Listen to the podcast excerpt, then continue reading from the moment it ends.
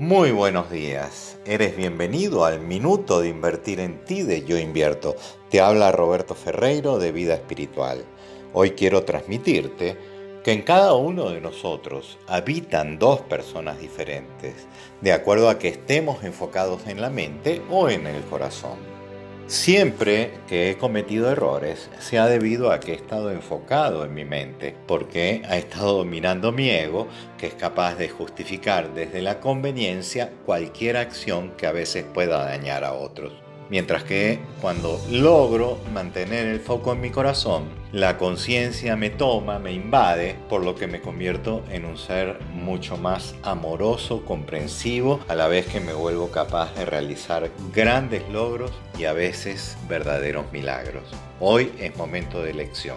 ¿Dónde eliges estar? ¿En las limitaciones que tienen tus razones o en el bienestar que emana desde tu corazón?